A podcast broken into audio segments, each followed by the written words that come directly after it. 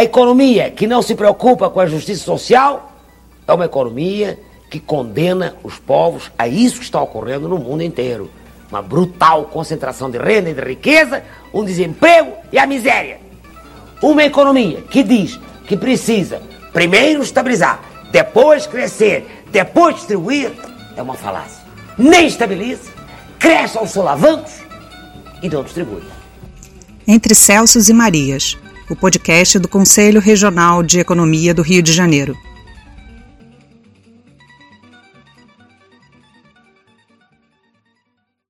Saudações a todos os que nos ouvem. Esse é o podcast do Conselho Regional de Economia do Rio de Janeiro.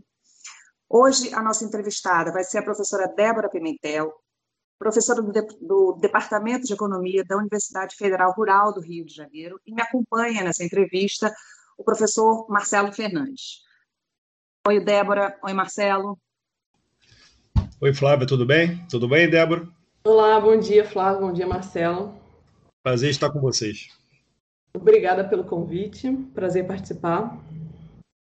Então, Débora, é, o nosso tema de hoje vai ser inflação, né? O Marcelo vai começar fazendo a primeira pergunta e em seguida eu emendo na próxima pergunta. Marcelo, a palavra está com você.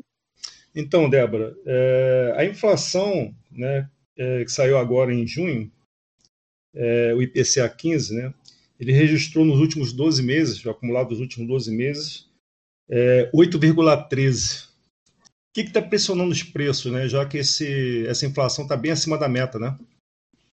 É, então, é, desde o começo da pandemia, o que a gente tem observado, o grupo de, de produtos que mais tem pressionado o IPCA tem sido é, o grupo de alimentos, né? Então, a gente é uma coisa que a gente observa bastante no dia a dia, é esses preços que têm é, subido mais fortemente é, desde o começo da pandemia.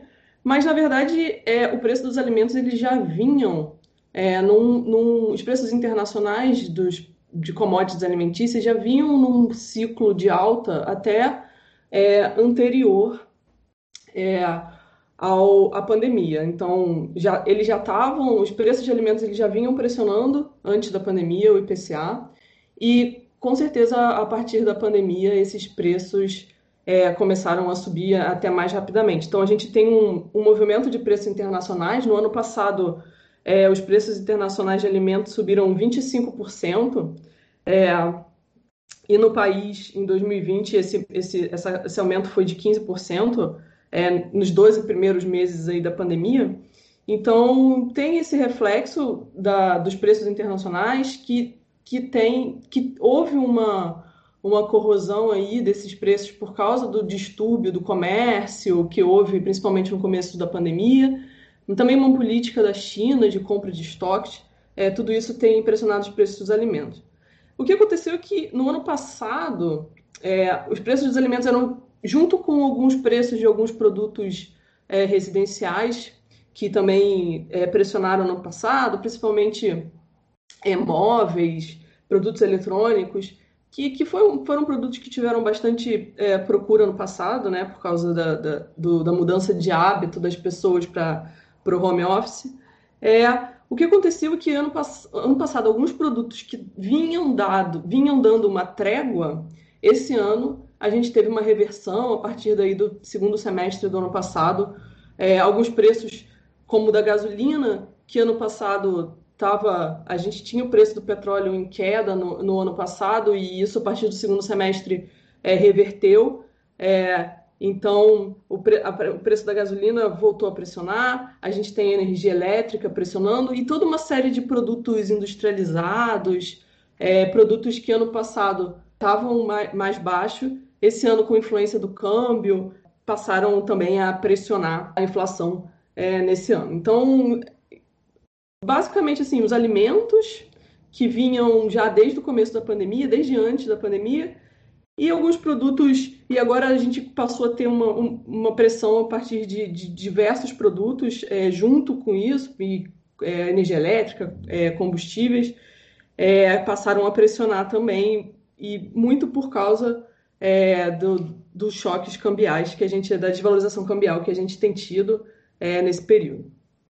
Débora, É, a gente já viveu um, um, uma situação semelhante na, no período do, do, governo da Dilma, né? A gente igualmente teve uma inflação forte de alimentos, de, de combustíveis, de, de minério. Então, o que, que a gente podia, já que a gente já deveria ter aprendido, né, com as experiências do passado, o que, que a gente podia fazer, nesse, se preparar nesse momento para não ficar refém de novo desse aumento de preço internacional, dessa bolha de commodities que está acontecendo no exterior? Quais são as políticas que a gente poderia fazer para se prevenir a isso? É, as políticas que, que podem ser feitas, é, na minha concepção, elas passam um pouco por você amortecer é, esses, essas pressões de custo, né? Então a gente tem uma inserção internacional que a gente fica muito vulnerável é, aos preços de commodities, um país é, exportador, né? Então e qu quanto maior a, a importância aí na, das exportações é, na economia do país, você acaba ficando é, mais vulnerável a essas questões de commodities e do câmbio. É, então, as políticas passam, na minha concepção, por você tentar amortecer um pouco esses choques é, de custo e, principalmente, também você tentar conter um pouco é, a volatilidade, porque os preços internacionais acabam sendo bastante voláteis. A gente tem naturalmente aí esse ciclo de commodities, mas se você conseguir é, conter um pouco esses preços, principalmente é, você mitigar um pouco a volatilidade, é, isso ajuda a que o repasse para os preços domésticos não sejam é, tão intensos, enfim. É, essa questão da volatilidade acaba prejudicando bastante, gera um ambiente é, de bastante incerteza, né? é, e as pessoas em momentos de incerteza acabam assumindo, as empresas acabam assumindo posições mais defensivas que acabam é, fazendo um repasse mais intenso de preços, se, se, elas tiverem a possibilidade. Então, assim, o que a gente teve é, nos últimos anos aí, na verdade, foi um, um abrir mão de algumas ferramentas que a gente podia usar é, para conter, né? Então, uma delas, assim, lá em 2017, 2017 é, que foi a abrir mão da, da, política de preços da Petrobras. Então, a política de preços da Petrobras se torna é, uma repassadora maior de volatilidade dos preços internacionais. Então, é, o que antes acabava sendo um repasse mais contido, é, passa, passa a ter um repasse com maior intensidade. Então, é, a gente teve essa mudança. Então, os preços da gasolina passaram a ter uma volatilidade maior e, e isso acaba gerando um, um viés inflacionário, porque a gente acaba que tendo os preços, as altas de, de custos sendo repassadas com mais intensidade do que as quedas, então essa volatilidade é, dos preços é, da gasolina dos, em relação aos preços do petróleo, então abrir mão dessa política. A gente sabe que teve um desmonte é, dos estoques reguladores de alimentos, então a política da Conab é, de manter estoques que pudessem suavizar também essas, essa volatilidade do preço das commodities.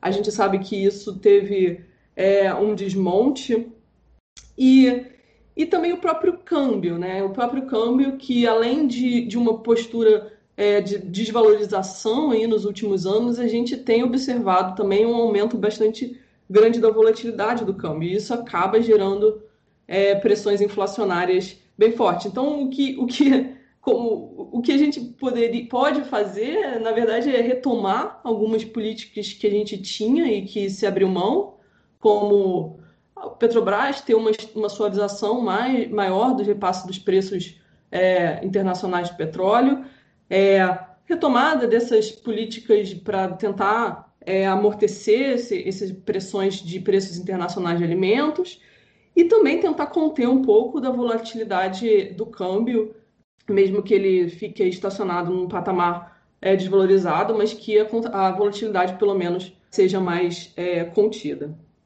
É, Débora, deixa eu só fazer mais duas questões que eu acho, eu acho importante. Né? É, a meta de inflação para esse ano está em 3,75 e para 2022 está em 3,50. Né? Ou seja, o governo está otimista em relação a isso. Né?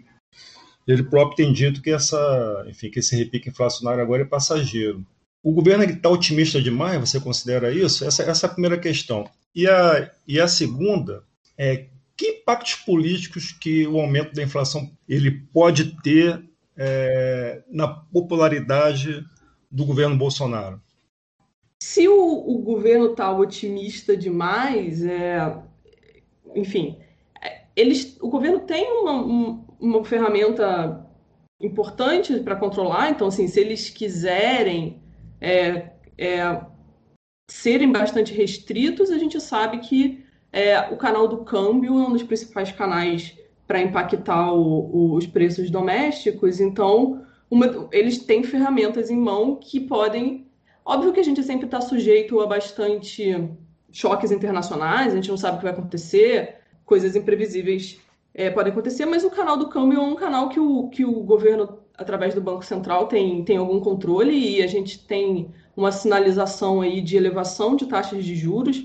As taxas de juros elas foram reduzidas é, aí nos últimos anos e óbvio que tinha, tem um cenário onde as taxas de juros internacionais estavam baixas, mas é, é talvez essa, essa movimento da taxa de juros tenha sido um dos motivos aí que o, o câmbio tá, tá desvalorizou nos últimos anos, então, através desse canal, então, se o, o, tiver uma reversão dessa política de juros, as taxas de juros forem elevadas, é um canal que tem, é, o Banco Central tem controle para, através de uma valorização cambial, você conseguir é, acertar na, na inflação.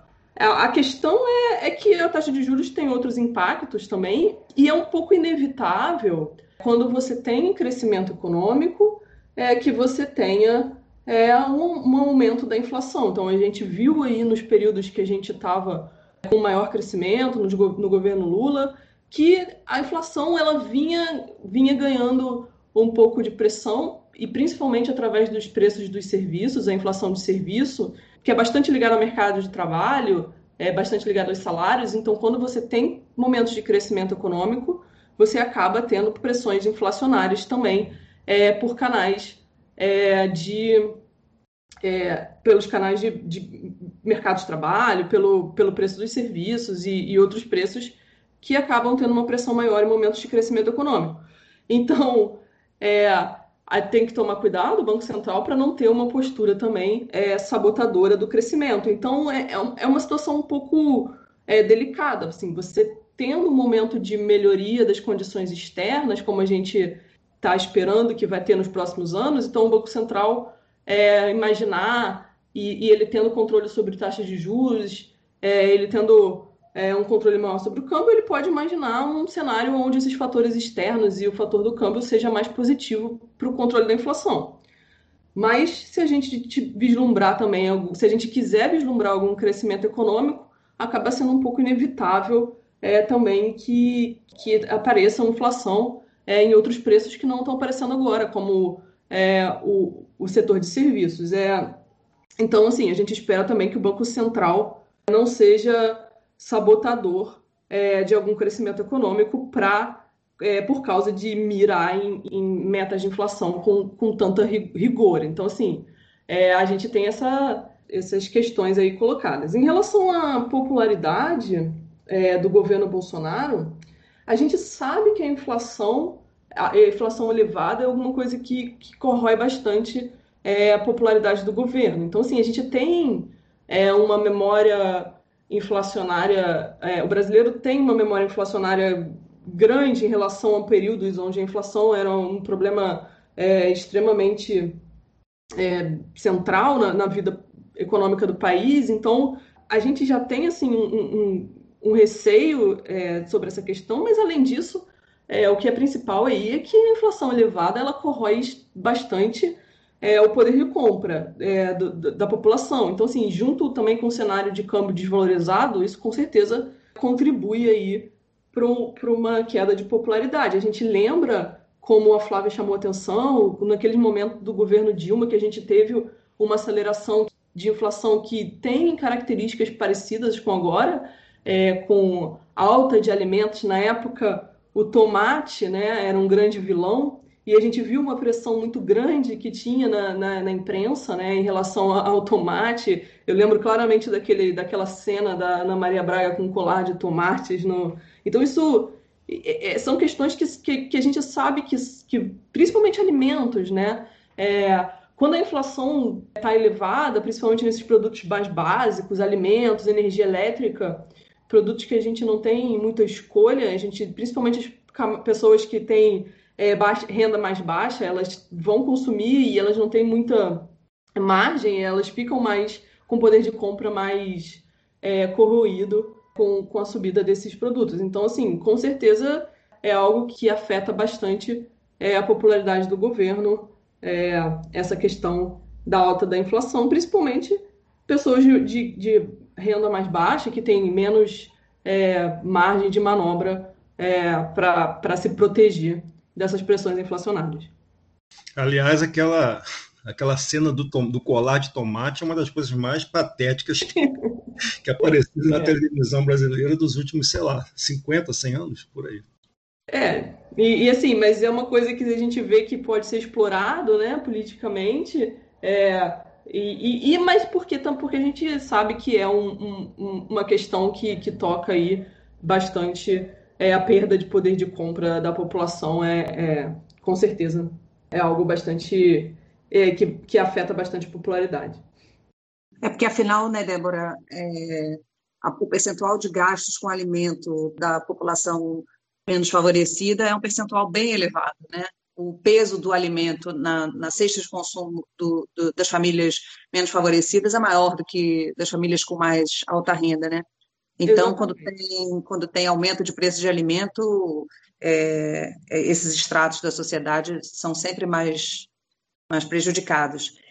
Débora, eu queria te perguntar sobre o auxílio emergencial. Né? Alguns analistas, é, quando começou a haver o aumento da inflação, começaram a atribuir esse aumento da inflação ao auxílio emergencial. E aí eu te pergunto, você, é, quando o Marcelo te perguntou as causas da inflação, você atribuiu essa inflação a uma inflação de custos, né, não uma inflação de demanda. Mas como agora o auxílio está voltando em valores bem mais baixos, mas ele está voltando, é, será que a gente não vai ver de novo interpretações assim de que é o auxílio que está elevando os preços dos alimentos e de outros produtos? Que a gente vai ver interpretações assim, eu não tenho a mínima dúvida, porque quem pensa que inflação só pode ter uma única causa, que é a inflação de demanda, com certeza vai usar essa interpretação e, enfim, até é, a gente viu isso bastante no ano passado, mas é um pouco difícil a gente vislumbrar como um país, é, numa situação de, de recessão, é, pode estar sofrendo aí com uma pressões é, de, de, inflação, de demanda, né? Então, assim, se a gente já tinha uma discussão, é, mesmo eu lembro na época que o país de fato vinha crescendo é, nos governos do PT, a gente tinha já uma discussão, será que essa inflação é de demanda? É, será que essa é uma inflação de custos? É, é, isso era, já era uma coisa que a gente já podia questionar essa interpretação em momentos onde a gente havia crescimento econômico. Agora, num período como a gente, quando a gente tem é, um país numa recessão é, tão profunda e, e, e, isso já vinha, assim, isso não foi causado pela pandemia, isso já vem é, dos últimos anos. Então, quando a pandemia chegou e aquele primeiro momento de, de, de auxílio emergencial, é, a gente tinha um período que a economia estava é, com uma atividade baixíssima, então é um pouco difícil a gente ter essa interpretação de que foi alguma coisa de demanda, ainda mais a gente olhando é, o que estava acontecendo com os preços dos principais produtos, a gente via claramente que a gente tinha um aumento é, desses preços internacionais, um aumento de custos. É, é um pouco é, complicado a gente atribuir isso a uma inflação de demanda num contexto onde a gente é, tinha uma recessão é, muito forte. E ainda por cima, eu acho que a gente passa. Essa, esse debate passa por uma outra questão que, que seria até mesmo.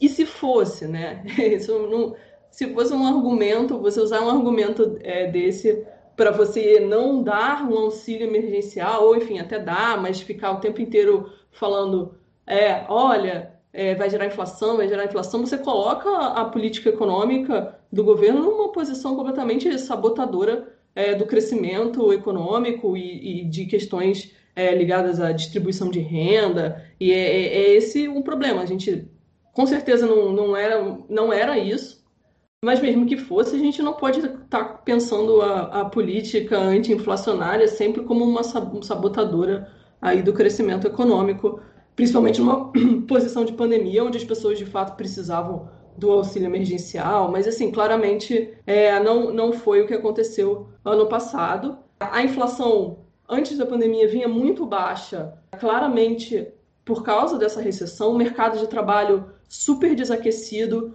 é, redução de salários, isso com certeza contribuiu para mitigar uma das principais pressões inflacionárias que a gente tinha, que era no setor de serviços. Isso já vinha sendo reduzido no, antes mesmo da pandemia por conta de uma recessão aí, de um cenário é, recessivo. Até porque quando a gente tem um cenário de recessão, até mesmo repasse é, de custos acaba sendo um pouco mais dificultado. É, então, sim, é, eu acho que a gente não precisa é, se preocupar de gerar uma inflação de demanda né, nesse momento, mas por conta de auxílio emergencial, e não é isso que a gente está observando quando a gente olha detalhadamente é, as pressões é, inflacionárias.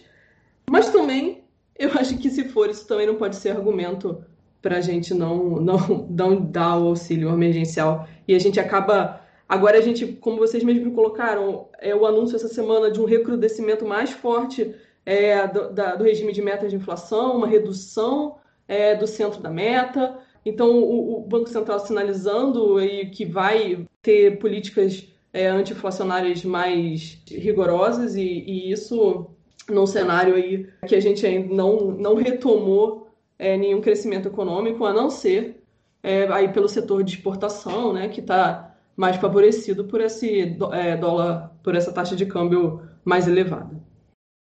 E por outro lado também, é, no ano que vem a gente vai ter eleição, né? É, então, normalmente época de eleição é um momento em que o governo procura gastar mais, né? Fazer uma política fiscal um pouco mais expansionista para é, ativar o crescimento, né?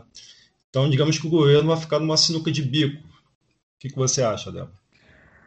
É, eu acho assim, o, o diagnóstico da inflação ele vai passar mais por essas questões como que vão se comportar os preços externos das commodities, é, preço de commodities é, energéticas como petróleo. A gente tem aí ameaça é, do, do, de aumento mais severo no preço da energia elétrica por conta da gente estar tá enfrentando aí uma situação que pode vir a, a ter um, uma, uma, falta de, de reservas aí, é, que pode gerar um, é, uma, um período de racionamento e elevação de tarifas de energia elétrica. Enfim, a gente um diagnóstico de inflação que passa mais por essas questões de custo é, do que, do que um, um, por uma inflação de demanda num período onde a gente não está visualizando crescimento econômico. Então, eu não, não imagino que eventualmente a gente possa ter um crescimento que a gente possa ter vá ser causa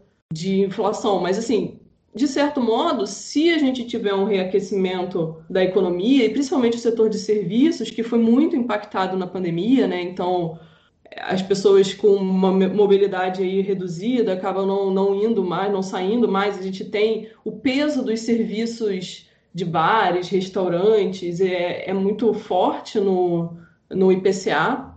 É, alimentação fora de casa é, um, é, um, é um dos umas coisas que tem um grande peso no, no IPCA e esse setor foi bastante atingido pela pandemia. Então, se a gente tiver é, uma retomada de crescimento nesses setores, a gente espera que a pandemia para o ano que vem já esteja bem, enfim. É, é, também não, não quero fazer previsões sobre pandemia, como alguns economistas que estão achando que são especialistas. Tem economista fazendo isso, né, Débora? Você é, reparado por aí, né? É, bastante economista. Na pandemia, bastante economista parece que virou especialista em epidemiologia.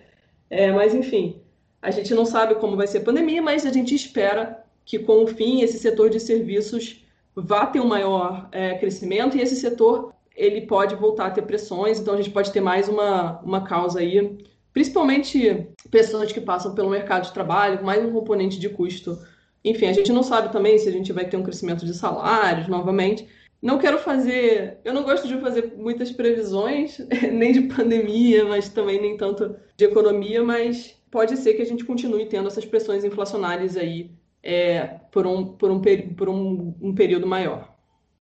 Débora, vou fazer aqui uma última perguntinha, porque o nosso tempo está acabando, é o seguinte: já existe um debate há algum tempo sobre é, um questionamento da eficácia da Selic para converger os preços para a meta. Né? Até que ponto a Selic tem eficácia nos preços de forma a garantir a convergência é, da inflação para meta? Porque, afinal de contas, no que, que ela pode impactar? Ela não vai impactar em preços, em preços administrados, ela não vai impactar em non-tradables.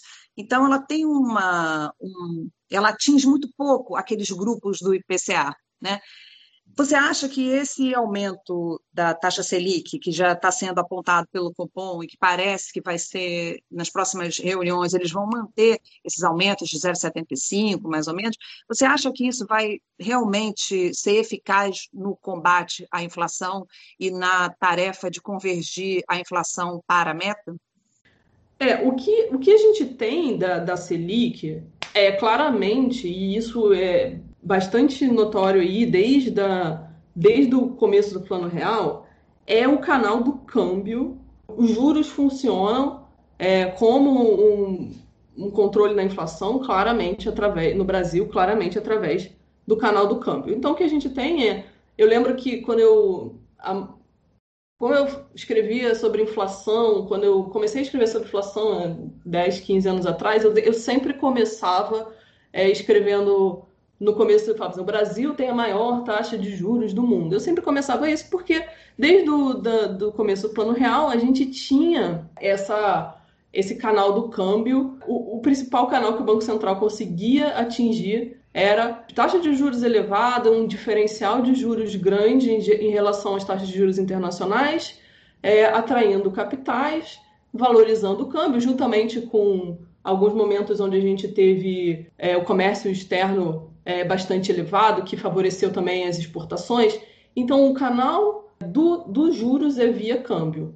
E durante muitos anos, é, no período pós-real, durante muitos anos, a gente teve um câmbio mais valorizado que funcionava aí como uma âncora é, para os preços. E isso foi é, um pouco recentemente abandonado. A gente teve. A gente imagina que o Banco Central poderia ter tomado atitu algumas atitudes é, para mitigar um pouco a desvalorização, seja pelos juros, é, seja com outras intervenções mais diretas no, no, no, mercado de câmbio. E não, não parece ter ser mais essa escolha do Banco Central recentemente. Então, assim, o, o que a gente. Agora a gente tem essa sinalização de uma, uma elevação de juros, num cenário onde a gente não está vislumbrando grandes crescimentos econômicos, então a gente pode imaginar que talvez é, seja novamente é, o canal do câmbio que esteja sendo é, se, que o canal do câmbio que esteja sendo mirado quando a gente pensa em política anti-inflacionária é, por elevação de juros. Bom, Marcelo e Débora, nosso tempo infelizmente acabou.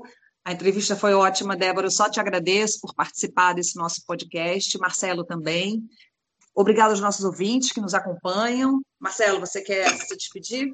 Não, só mandar um abraço para a Débora e para você também. Tudo de bom. Tamo juntos. Obrigada, Débora. Obrigada. Eu que agradeço a oportunidade. Obrigada pelo convite.